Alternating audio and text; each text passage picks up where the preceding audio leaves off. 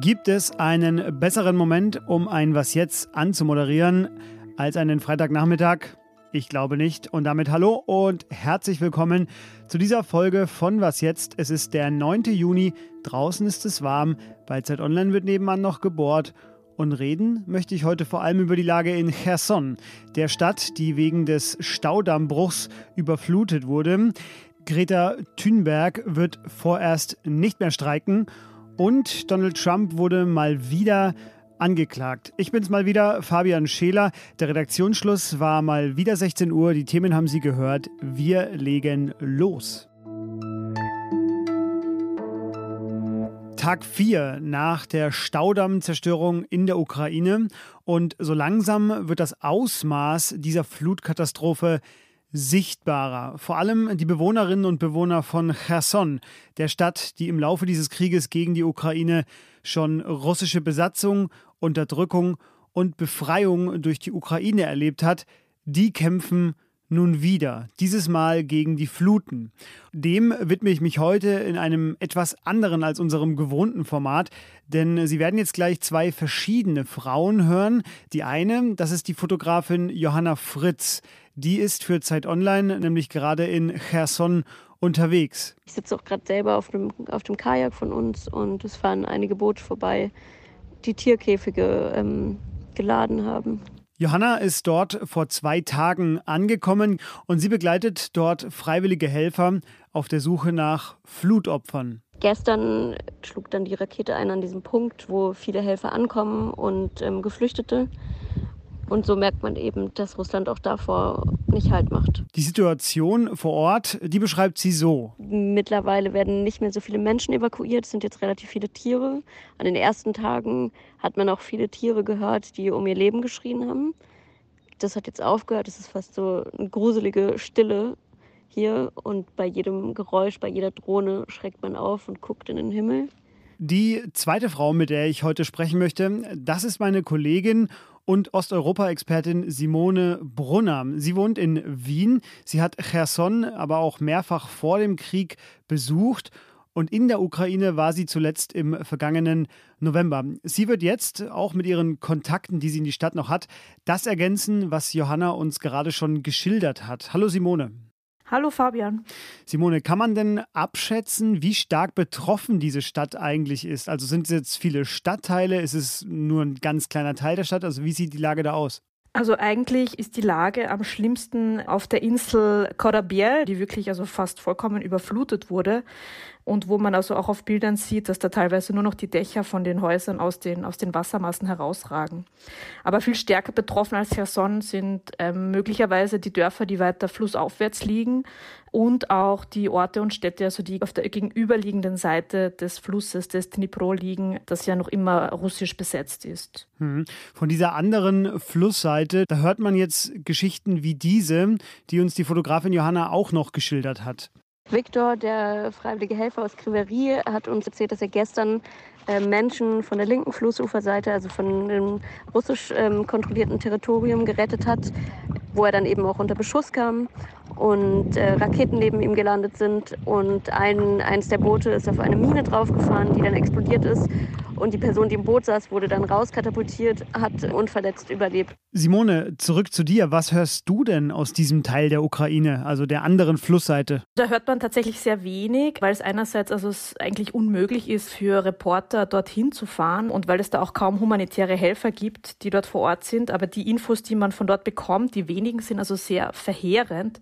Die Menschen erzählen, dass es dort eigentlich keine wirklich koordinierte Katastrophenhilfe gibt, keine Evakuierungen auch keine, keine wirklichen Hilfslieferungen. Aber wenn man sich dann auch durch die ähm, Chats scrollt, also von, diese Bewohnerchats aus diesen Gebieten, dann, dann liest man dort also von verzweifelten Hilferufen, also von Menschen, die irgendwie schon tagelang auf ihren Häuserdächern ausharren, ohne Essen, ohne Trinkwasser und die darauf warten, evakuiert zu werden. Du hast auch nach Cherson noch einige Kontakte zu einigen Bewohnerinnen und Bewohnern. Was sagen denn die dir? Wie erleben die diese Tage? Viele fliehen und werden evakuiert. Aber ich habe auch mit einem Mann gesprochen, der in einem Wohnblock im fünften Stock inmitten dieser Fluten weiter aushat und sagt, er möchte bleiben, er möchte nicht evakuiert werden, weil er sagt, wir haben in dieser Stadt schon so viel erlebt und überlebt, also wir werden auch noch das überstehen. Und das steht auch ein bisschen für diese Dauerkrise, in der diese Menschen in dieser Stadt auch leben. Also man kann das vielleicht als Resilienz bezeichnen, aber andererseits ist es auch erschreckend, also wie, wie abgestumpft diese Menschen auch schon von diesen, von diesen Dauerkatastrophen in ihrem Leben sind. Die Fotos von Johanna und der Artikel von Simone dazu, der wird heute im Laufe des Abends noch auf Zeit Online online gehen. Sobald er da ist, verlinke ich den in den Show Notes. Simone, dir vielen Dank. Sehr gerne. Zum ersten Mal in der Geschichte der USA ist ein ehemaliger Präsident vor einem Bundesgericht angeklagt. Das ist deshalb besonders, weil dort bei einer Verurteilung oft härtere Strafen drohen. Und es geht um Donald Trump, das wird Sie bestimmt überraschen, und um tausende Geheimdokumente, die das FBI bei einer Razzia in seiner Villa beschlagnahmt hat. Das sind Dokumente, die dort nicht sein durften. Trump sagt, die Anklage sei politisch motiviert und die Regierung von Joe Biden korrupt. Trotzdem muss er aber am kommenden Dienstag zum ersten Gerichtstermin in Miami erscheinen. Seine Kandidatur wiederum für die Präsidentschaftswahlen, die ist deswegen nicht in Gefahr, denn eine Anklage kann so etwas nicht verhindern. Greta Thunberg hört nach fünf Jahren auf, für das Klima zu streiken. Nanu, ist der Kampf vorüber oder hat sie keine Lust mehr? Das mögen Sie vielleicht jetzt denken. Nein, nein, sie hat jetzt einfach ihr Abitur gemacht und deshalb kann sie schon rein technisch nicht mehr fürs Klima streiken, weil sie ja nichts mehr zum Bestreiken hat. Sie will aber weiter demonstrieren und das auch immer am Freitag. Da sagte sie an ihrem letzten offiziellen Streiktag und dass sie bei ihrem ersten Streik nie gedacht hätte, dass es zu irgendetwas führen würde, zum Beispiel zu einer globalen Bewegung. Der Kampf hat erst begonnen. Das sagte sie auch noch. Und ich tippe einfach mal, dass ihre Abifahrt eher nicht nach Lorette de Mar gehen wird.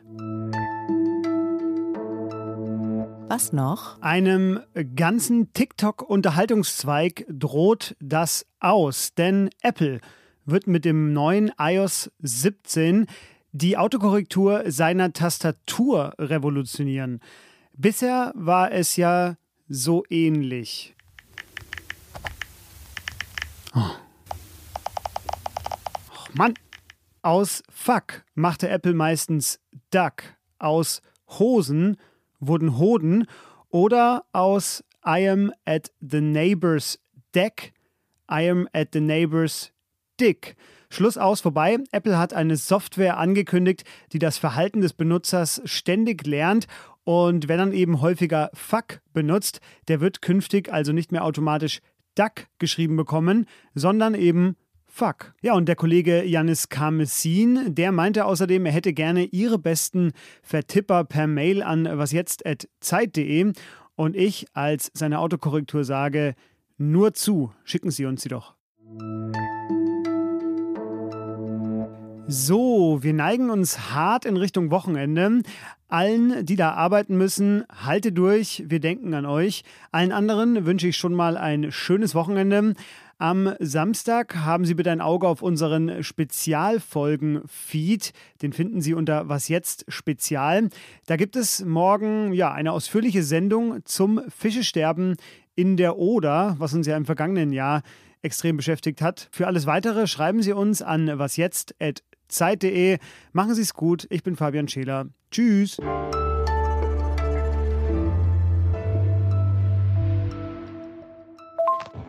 Hey du, ja, das kann ich gerne machen. Ich bin allerdings gerade auf dem Wasser die nächsten zwei Stunden. Bis wann brauchst du das denn?